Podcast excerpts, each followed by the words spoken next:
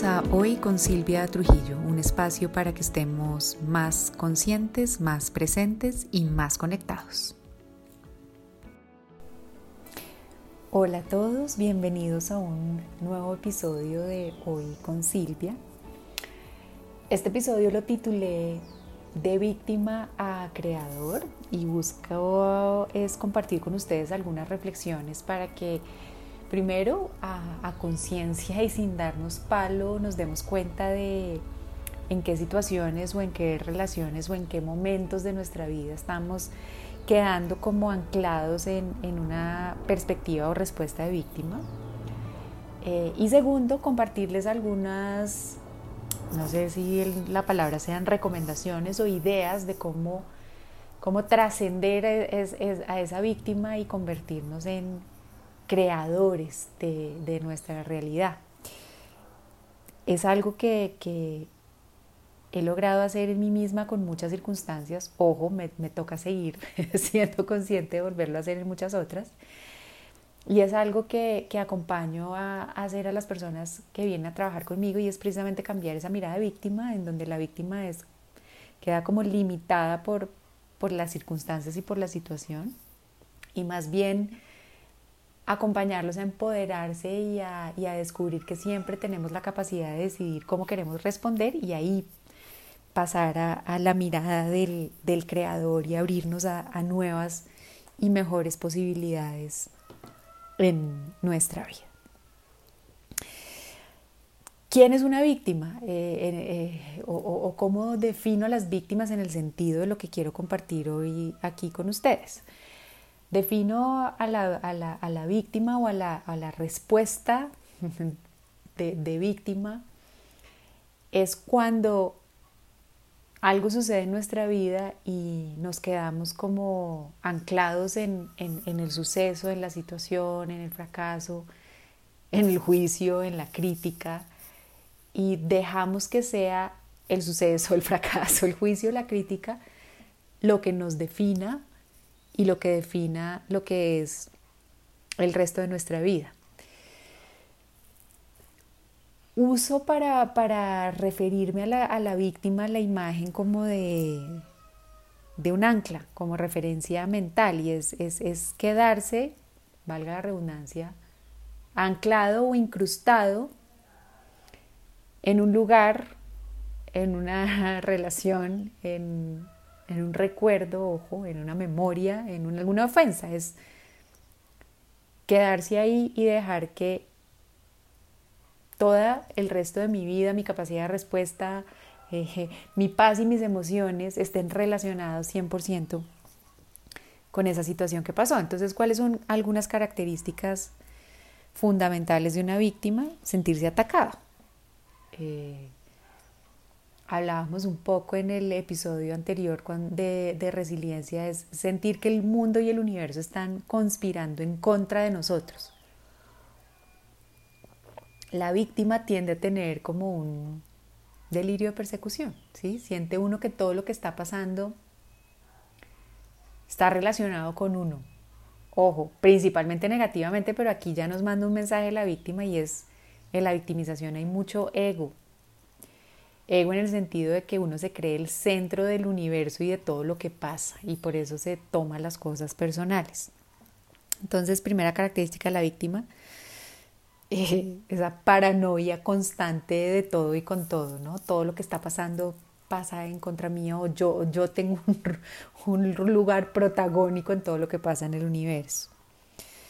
Hay una segunda característica de las, de las víctimas y es sentirse necesitado, ¿no? La, víctima necesita, eh, la víctima está en carencia todo el tiempo, siempre le hace falta algo, ¿no? Siempre cree que necesita algo de alguien más. Eh, a veces es atención, otras veces uno siente que necesita es plata o ayuda o, necesito respuestas, necesito que me den, necesito, es, es, la víctima está en un lugar de carencia, de no tener suficiente y ese no tener suficiente casi siempre está relacionado con no sentirse suficiente.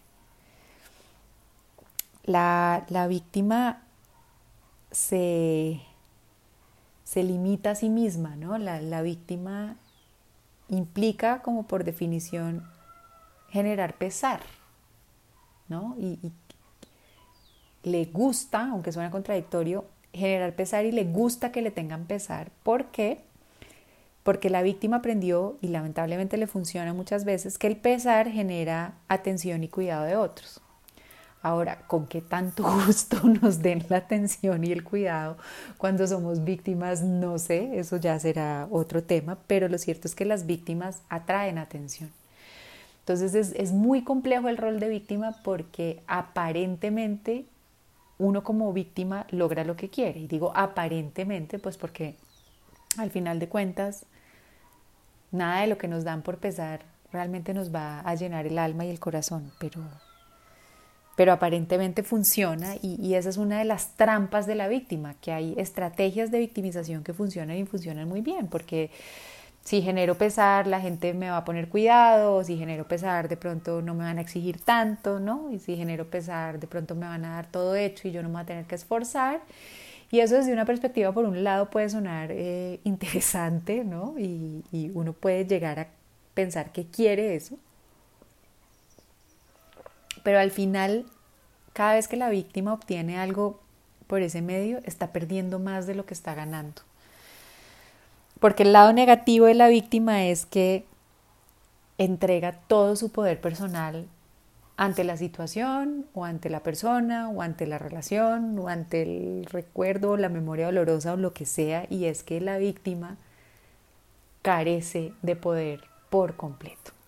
Entonces puede que tenga un ratico de atención o puede que le hagan las cosas un poquito más fácil, pero creo que siempre el precio que paga la víctima por esos pequeños logros eh, es mucho más caro que, el liberarse de, esas como limosnitas emocionales o, materiales que pueda recibir y, darse cuenta del inmenso poder que tiene, que tiene adentro. Esas son las características esenciales de la víctima. ¿Por qué la relaciono con la figura de un ancla? Porque miren que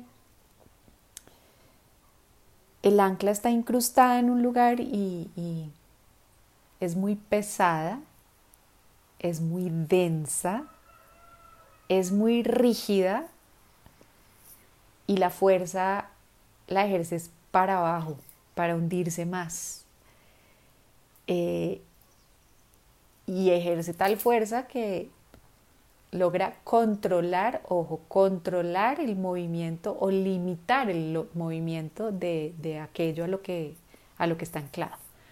Y digo, controlar en cierta manera y limitarlo porque 100% no lo hace estático, o sea, cuando un ancla está, ahí, sigue habiendo movimiento en el agua eh, y el, el, elemento que esté amarrado al, al, ancla tiene cierta movilidad, cierta, obviamente el ancla lo limita, y, está gastando su energía y su fuerza en querer controlar ese alrededor. Y ahí se desperdicia la vida de la víctima, se vuelve, eh, yo, yo describo este estado como una comodidad incómoda, ¿no? Está cómoda jalando para abajo, pero está incomodísima tratando de controlar y de limitar el movimiento y todo lo que pasa a su alrededor y, y, y sobre todo tratando de evitar que eso que está amarrando se vaya.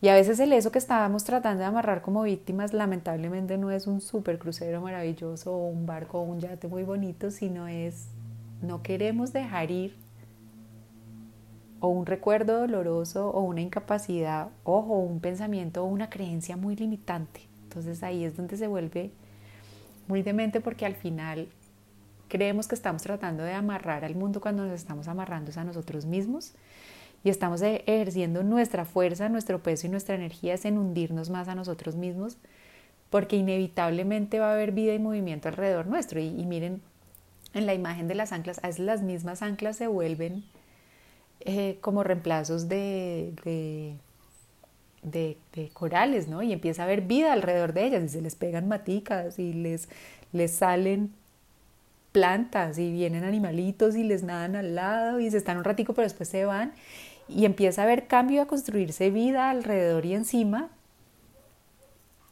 que no, no emerge del ancla, ojo, se va creando alrededor todo un mundo y una cantidad de cosas y cambios y van pasando, pero el ancla, a diferencia de lo que está pasando alrededor de ella y a veces encima de ella, cada vez se oxida y se hunde más. Eso es lo que va pasando cada vez que optamos por una respuesta de víctima. Y obvio, viene, viene como les digo, la trampa o el engaño de, ja, no se está moviendo el barco, ¿no? Y, aquí todo está quieto. Y es un engaño y una trampa porque ni nada está quieto y el barco pues se está moviendo un poquito y la verdad es que el día que el barco decida zarpar, ¿qué va a hacer? Recoger y levantar el ancla y si el ancla sube, bien por ella, pero va a estar muy oxidada y va a estar muy vieja. Entonces, caemos mucho en, en, respuestas de víctima, a veces de manera inconsciente. ¿No? Entonces, lo que les quiero decir es cada vez que pretendemos mantenernos inamovibles en una opinión, víctima ancla, cada vez que, que nos limitamos o nos da miedo ensayar algo diferente por algo que nos pasó en el, en el pasado, caemos en la perspectiva de la víctima del ancla. Cada vez que sentimos que, ¿por qué todo tiene que salirme mal a mí? Frase muy característica de la víctima. Necesito que me ayuden o no soy capaz, ¿por qué? ¿No? Siempre, siempre es, es encontrar esa justificación para no permitir el cambio. Eh, y al final pues nos volvemos es dependientes de las circunstancias del entorno y de que nos den para fluir. Y como les digo, llegan, hay, hay, hay hábitos, ¿no? Hay, hay, hay pensamientos, voy a empezar en orden, perdón. Hay pensamientos de victimización, ojo que sé que son normales y que salen automático, como no lo puedo creer, es el colmo porque a mí esto no, esto está mal, a todos nos sale ahí. Pero esos pensamientos muy repetidos y sin cuestionar y, y como que permeados a todos los ámbitos y aspectos de nuestra vida se van volviendo creencias de vida. Entonces puedo tener reacciones de víctima que si no observo y no analizo, repito tanto que se vuelven hábitos de responder como víctima, que si mantengo y no cuestiono y, sigo repitiendo nuevamente sin observar y sin parar a ver, se vuelven creencias de victimización, ¿no? Y, es, y las creencias es, todo eso que me repito de lo que pasa en el mundo, entonces son esos pensamientos constantes y creo, creo el hábito y creo la creencia de que esto es así. Y la creencia que esto así va generando en mí es ya una, ojo, personalidad de víctima, que es que siempre ante todo lo que pasa respondo con esa mentalidad y de esa misma manera y esa personalidad prolongada en el tiempo se vuelve un carácter de víctima. Y cuando ya llegué al carácter, ya llegué muy adelante. Y ya casi todas mis relaciones, y en términos generales mi forma de ver el mundo, está bajo ese lente de ancla de víctima.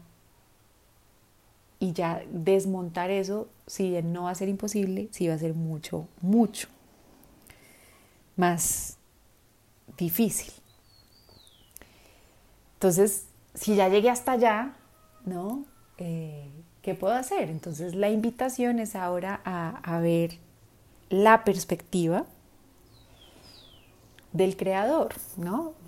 como en oposición a la víctima. Y la perspectiva del creador es, si en la víctima eh, estábamos hablando de, de, una sensación de paranoia,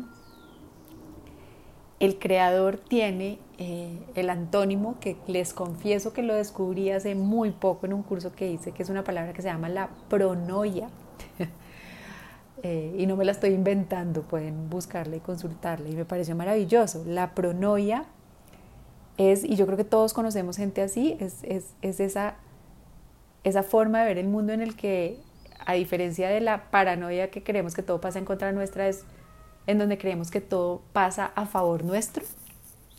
Entonces, eh, si el paranoico o la víctima cree que todo el mundo lo está atacando, en la pronoia creemos que todos al final, todo lo que pasa, todo lo que ocurre, todas las personas y todas las situaciones que, que se nos presentan, son a nuestro favor de una u otra manera. Es, es, si en uno conspiran en contra mía, en este el universo conspira a mi favor y para mí. Em, es la mirada de la pronoia, es, eh, es ver todo, ahí sí como, como dice el, muy conocido dicho, ver el vaso medio lleno en vez de ver el vaso medio vacío. Esa es la, la característica del, del creador. Entonces, en vez de sentirse atacado, se siente impulsado, por decirlo de alguna manera. Siente que cada situación, oportunidad o relación la puede utilizar como, como la, un punto de apoyo para, en vez de el obstáculo que lo detiene de. Si hablábamos que la, la, víctima todo el tiempo está en carencia ¿no? y como necesitada, el creador todo el tiempo está en agradecimiento. Ojo, miren que el creador no es que, no es que esté en opulencia y en exceso, es, es cambiar la mirada de la carencia al agradecimiento. Entonces la víctima es necesito, no tengo suficiente, me hace falta. El creador es recursivo. Es que tengo a mi disposición en este momento, con qué cuento y, cómo armo esto para eh, encontrar una solución, encontrar una salida. Ojo, el creador no está negando eh, ni el dolor, ni la dificultad, ni el quiebre. El creador está siendo recursivo y mirando qué tengo por un lado y está siendo agradecido de enfocarse en lo que tiene, ojo, y en disfrutarlo, porque hay muchas víctimas que tienen muchas cosas, ojo, pero no las saben disfrutar. Entonces creo que también el creador disfruta, aprovecha, agradece y es recursivo. La víctima vive del pesar de los demás. El creador creo que vive del, del de la relación y del encuentro con el otro, de la conexión, en vez de, del pesar, de la conexión. ¿no? El creador está es consciente de sus relaciones, eh, pero las ve un poco como, como decíamos antes, desde la perspectiva de la pronoia de a favor de y, hace más énfasis en estoy conectado con el otro siendo yo un individuo y el otro también siendo un individuo, eh, pero no cae como en esa, en esa trampa de, transar atención o, o, transar algo a cambio de, sino más bien de conectar siendo lo que él es y siendo con el otro para, para juntos crear algo mucho más grande eh, y, mucho más allá. La víctima se autocompadece, ¿no? Y, y ahí, como decíamos, entrega todo su poder. El creador se, se empodera. El creador Ve en cada situación una oportunidad y una posibilidad.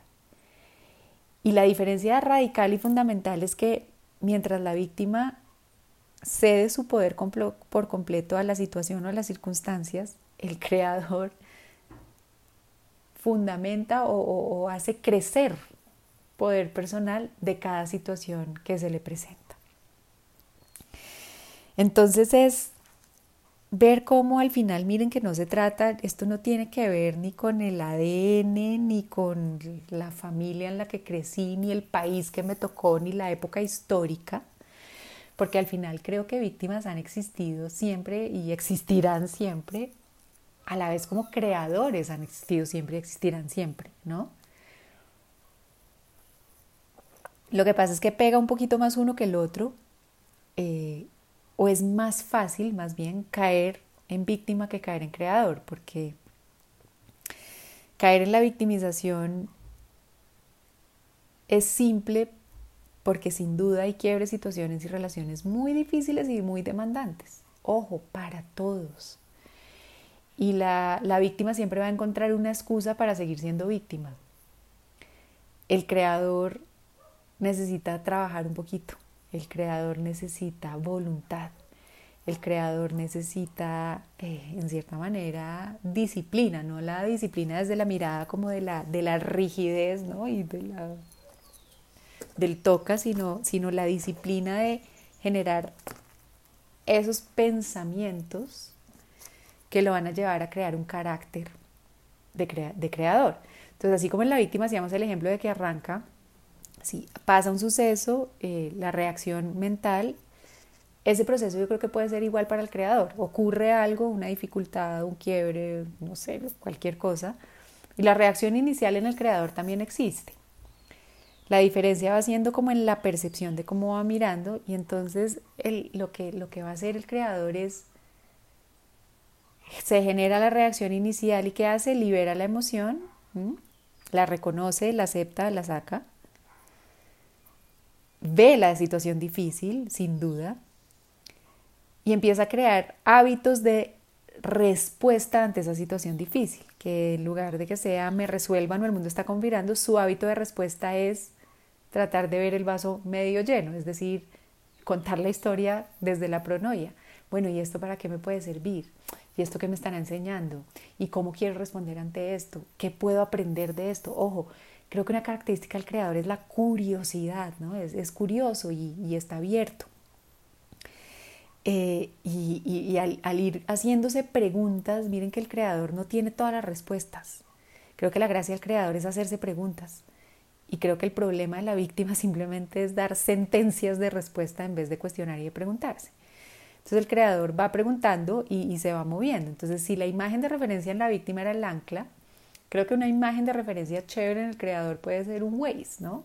Dónde estoy parado, a dónde voy, qué, rutas alternativas tengo y uno ahí podrá filtrar como en Waze si quiere incluir rutas destapadas o no y, lo que vamos a saber es que si quito las rutas destapadas, las que van a tener movimiento y piedras y arena y un camino no tan bonito, pues más probablemente me va a demorar más en el camino a llegar. Pero es ese hábito de preguntarse y de saber que hay opciones y que hay alternativas. Entonces ahí viene el Waze. Entonces de, de ser curioso y de hacer preguntas de no crear sentencias, de no juzgar, va creando eh, eh, esos hábitos de ver la vida como de una manera diferente y esos hábitos van creando unas creencias diferentes en su cabeza. Entonces, este ya no va a tener creencias limitantes como la víctima, sino va a tener creencias expansivas, es decir, que lo invitan y le abren a nuevas posibilidades. Entonces, muy seguramente ahí va a venir, mm, mm, no creo que por... Eh, que porque coincidencia el origen de la palabra es el mismo, viene la creatividad y es abrirse a opciones, a posibilidades.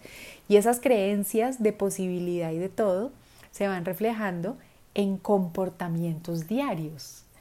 Eh, y en comportamientos diarios desde hábitos tan pequeñitos como alimentarme o bañarme o vestirme, donde voy mirando más con curiosidad y con haciéndome preguntas y qué puedo hacer hoy, qué puedo hacer diferente y cómo, cómo puedo moverme hoy, va creando una personalidad que tiene una característica de pregunta, de curiosidad, de apertura y esta personalidad con el tiempo se va convirtiendo en un carácter. Y miren cómo de pasar del juicio y la sentencia a simplemente la curiosidad y hacer preguntas, de cambiar una creencia de todo me ataca a todo pasa por mi bien, sumadito y sumadito y sumadito voy creando un carácter de vida y, una, y ese carácter se va volviendo reflejo de todo lo que tengo a mi alrededor y, y, de lo que vivo y manifiesto, ojo, en todas las áreas de mi vida, porque esto no es solo respecto a la situación que me volvió víctima, esto, la víctima puede que se origine por una situación en particular, pero al final el carácter de víctima termina permeando la totalidad de relaciones y experiencias de esa persona en la vida, como veíamos con el ancla. Mientras que el creador, un carácter de creador, también va a terminar permeando todas mis relaciones, todas mis experiencias, todas mis actividades y todos mis proyectos. Entonces al final no es, no es el entorno lo que pasó o cómo viví o cómo crecí lo que me condena a, volverme víctima o a volverme creador, es, es mi conciencia de ver desde dónde quiero responder. Y como les digo, no nos demos palo si hemos caído mucho en la perspectiva de la víctima, ojo porque somos parte como de una sociedad que en cierta manera facilita y premia la perspectiva de la víctima. Y eso Hoy que lo veo un poco desde afuera me parece demente, pero es real. Somos una sociedad que le gusta vender y comprar drama, y esto lo digo con todo el cariño y con todo el respeto, pero, pero vivimos de eso. Miren lo que vemos en televisión, miren lo que nos gusta eh, oír, miren lo que repiten los medios, miren un noticiero, miren un periódico. ¿Qué genera noticia? Normalmente es la tragedia, ¿no? Y el miedo, y, el, y eso es para mí muy la perspectiva de víctima. Eh, cuando también están pasando muchas cosas creativas y creadoras, pero hay uno que jala más la atención que el otro y eso es una realidad y no lo estoy juzgando, simplemente estoy diciendo que, que así vivimos. Entonces, no es una excusa o es una justificación, pero sí ayuda a entender por qué terminamos muchas veces más respondiendo como víctimas que como creadores. Porque es más fácil, sin duda, porque es, ojo, en apariencia más cómodo y digo en apariencia más cómodo porque como les mencionaba antes, la víctima está cómoda incomodándose, está cómoda perdiendo su poder. O sea, si yo dependo de alguien para, ya arranqué perdiendo, porque depender ya me hace limitado. Y, puede que para algunas cosas esté chévere, pero para otras no. y entonces la víctima cree que está cómoda, o está cómodo en algunas cosas, pero como les decía antes, a un precio muy alto. El creador está incómodo, sin duda, porque la, curiosidad es incómoda, la, curiosidad es, es, no satisfacerse con algo, es, puede caer uno ojo y también aquí hay una trampa del creador en, en no estar satisfecho nunca, ¿no? Y es la búsqueda incesante y constante también puede traer algo negativo. Entonces, por eso el creador es, eh, eh, lo otro que mencionábamos ahí era el, tema del agradecimiento y el disfrute es fundamental en la perspectiva del creador. Porque si solo busco y busco y busco y nada me satisface y nada lo agradezco, pues puedo caer en lo que podríamos denominar la trampa del creador, que es estar en la búsqueda incesante. Pero la curiosidad eh, combinada con, con el agradecimiento y con el disfrute de lo que tengo, sí funciona y puede que sea incómodo en algún momento porque, porque el creador no es que, como hemos visto, niegue la dificultad ni, ojo, el creador no es evasor, que esa es otra personalidad. El creador reconoce la dificultad, lo que pasa, lo que, pasa es que no se cuenta un guion mental en contra de él, que es en lo que yo, lo que yo he denominado el creador no no crea sufrimiento. Para mí la diferencia entre sentir dolor y sufrir es que sentir dolor es parte de la emoción de dolor que, pues, nos genera todos por diferentes cosas, pero que todos sentimos dolor. El sufrimiento es la historia mental que nos creamos, es ese guion que armamos alrededor del dolor y eso es sufrir. Entonces, el creador no crea sufrimiento a partir de lo que pasa, todo lo contrario, crea una oportunidad de aprendizaje o crear una nueva historia o crear una nueva experiencia, que creo que al final es a lo que, a lo que vinimos todos a este planeta, a crear experiencia. Y, lo bonito del creador es que eh, la, gasolina, por decirlo de alguna manera, la creatividad no se acaba nunca. Nunca, nunca, nunca. miren que lo que hacemos es opacarla, pero siempre está. Hay personas que sin importar la edad se mantienen maravillosamente creativas y, es algo, la creatividad se la hemos puesto mucho a, los artistas, ¿no? Y no tiene por qué ser así. Yo creo que hay gente infinitamente creativa en muchos lugares del mundo y, con recursos muy escasos. Lo bonito es que el, el potencial de la creatividad es infinito. Entonces, siempre podemos estar haciendo preguntas y siempre podemos estar encendiendo como esa, esa chispa o esa iniciativa de, de ¿y qué hago con esto? ¿Y qué quiero hacer con esto? ¿Y qué puedo hacer con esto? Y los, los voy a invitar a hacer eh, ejercicios muy sencillos como para, para empezar como a alimentar esos hábitos de creadores y no de víctimas. Y es un ejemplo, es, y lo veía eh, jugando con, con mi hija chiquita, es cómo nosotros los, los, los adultos, la mayoría, o pues hablo por mí, para que los meta ustedes ahí, nos limitamos a la funcionalidad de las cosas por lo que, por lo que creemos para lo que fueron diseñadas. Me voy a explicar un poquito.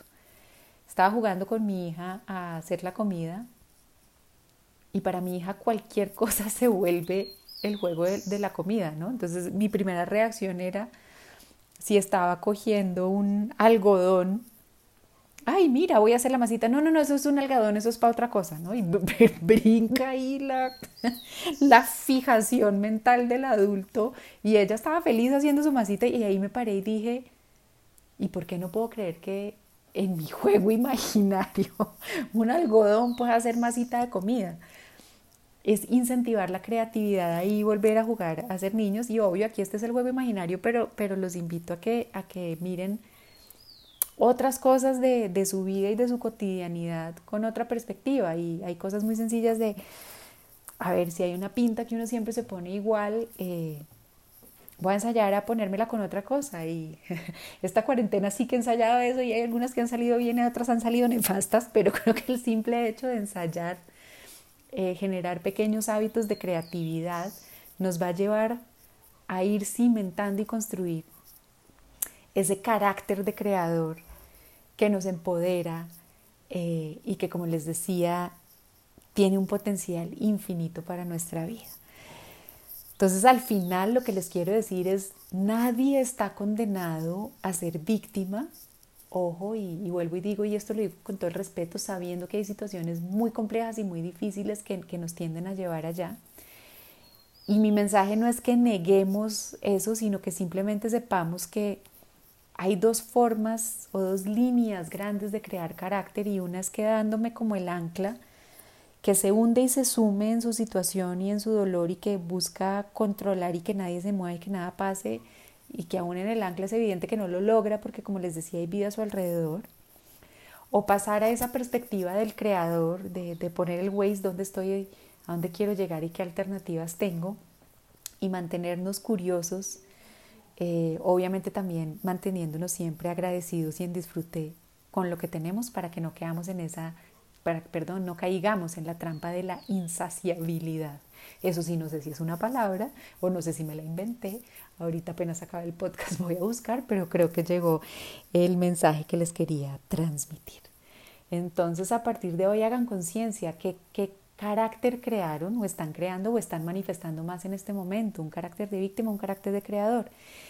Y si están en el de víctima, ojo, no es para darse palos, sino empiecen a incentivar creencias, hábitos y una personalidad que desde la curiosidad y desde el agradecimiento y desde el disfrute los lleve a tener una vida con una perspectiva más de pronoia que de paranoia, porque les aseguro que la van a disfrutar muchísimo más al final. Para mí, como siempre, un honor y un placer haber compartido este espacio con ustedes. Les dejo un abrazo enorme. Pasen a saludarme por mis redes, arroba Sil Trujillo y me encantará saber de ustedes y, responderles. Y nos volvemos a vivir en 15 días en el próximo. Muchas gracias.